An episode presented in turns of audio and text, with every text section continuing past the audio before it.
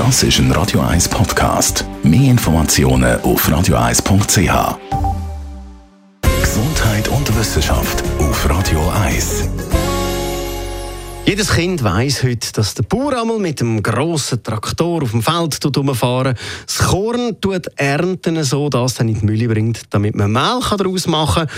Und aus dem Mehl wird dann in den grossen Industrieöfen oder auch in den kleineren Öfen beim Beck feines Brot hergestellt, das man nachher posten kann. Bis jetzt ist man eigentlich davon ausgegangen, dass der Ackerbau, wie wir ihn jetzt kennen, vor gut etwa 10.000 Jahren erfunden worden ist. Forscher von der Universität Kopenhagen haben jetzt aber bei Ausgrabungen Überreste von Brot gefunden und das Brot ist älter als 14.000 Jahre. Der Fund stellt jetzt so der Ackerbautheorie ein bisschen auf den Kopf und liefert aber natürlich auch neue Erkenntnisse.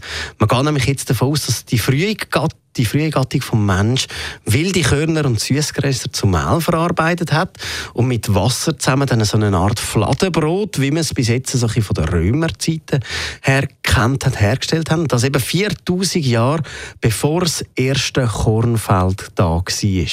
Der Fund von dem ersten Brot in Jordanien gibt auch eine neue Erkenntnis zu der Entwicklung vom Ackerbau. Man geht nämlich jetzt davon aus, dass unsere sammelnden Vorfahren die Körner zu ihrem Lagerplatz gebracht haben und durch das, dass eben die Körner angebracht haben, einmal Zähmchen am Boden gefallen sind und darum dann immer vermehrt um den Lagerplatz herum halt genau die Körner gewachsen sind, die sie eigentlich haben sammeln. Und die Jäger und Sammler haben dann irgendwann gesagt, ah, warte mal, äh, man kann ja das auch forcieren und die Sämli bewusst raus tun. Und so sagt das ein, ein schleichender Prozess gewesen, wie dann der Ackerbau entstanden ist. Mit dem ist die moderne Ackerbau geboren worden, was gemäss dem Evolutionsbiologen Stephen J. Gold eine der fatalsten Erfindungen der Menschheit ist. Das aber ganz ein anderes Thema.